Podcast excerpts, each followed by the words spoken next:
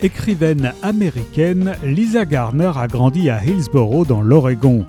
Auteure de plusieurs thrillers, elle est considérée comme l'une des grandes dames du roman policier féminin.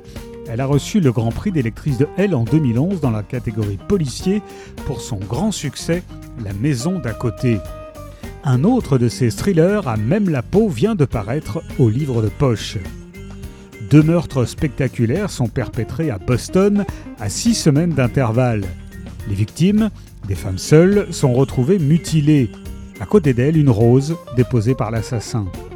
L'inspectrice Dee Warren décèle une similitude entre ces mises en scène macabres et une longue série de meurtres qui a défrayé la chronique à Boston 40 ans plus tôt.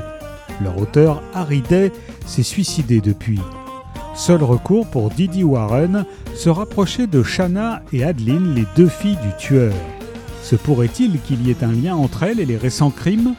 Peut-on échapper à son destin lorsqu'il est marqué du sceau de la mort? À même la peau est une plongée stupéfiante au cœur d'un enfer familial. Lisa Gardner s'impose définitivement comme une virtuose du thriller psychologique. À même la peau de Lisa Gardner est paru au livre de poche.